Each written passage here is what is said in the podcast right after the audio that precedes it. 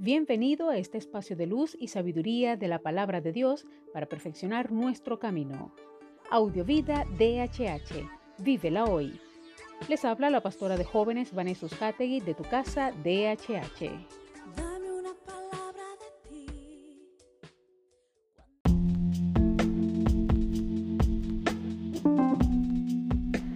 El mensaje de hoy se titula Bendecir. Salmo 129.8 dice, los bendecimos en el nombre del Señor. La frase Dios te bendiga es una muletilla verbal que con excesiva frecuencia y frivolidad usamos muchas veces las personas.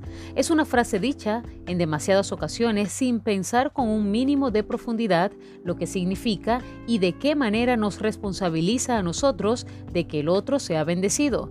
Literalmente, bendecir significa desear lo mejor de parte de Dios para la persona bendecida, que el favor de Dios esté con esa persona.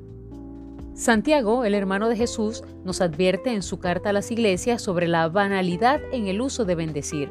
Imaginad el caso de un hermano o una hermana que andan mal vestidos y faltos del sustento diario. Si acuden a vosotros y ustedes le dicen, Dios les ampare, hermanos, que encuentren con qué abrigarse y con qué matar el hambre, pero si tú no les das nada para remediar su necesidad corporal, ¿de qué servirán esas palabras? Por eso cuando pensemos en decir a alguien Dios te bendiga, planteemos, ¿de qué manera Dios quiere usarme para bendecir a esa persona? ¿Cómo puedo unirme al trabajo de Dios para bendecir a tantas personas? ¿Cómo puedes hacerle bien, es decir, bendecir en sus necesidades físicas, mentales, emocionales o sociales al que te rodea? ¿Quieres bendecir a la gente? Haz el bien con todos aquellos con los que interactúas en tu vida cotidiana. Esa es la auténtica y verdadera bendición. Oremos.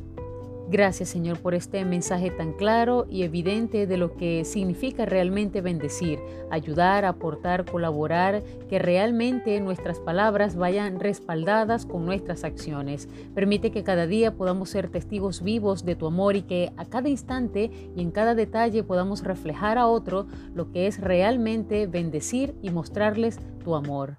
Gracias Padre porque de la bondad que hemos recibido de ti, de allí tenemos para compartir. Amén.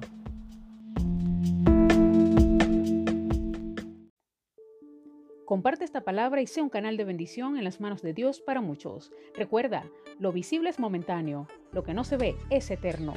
Audiovida DHH. Vívela hoy.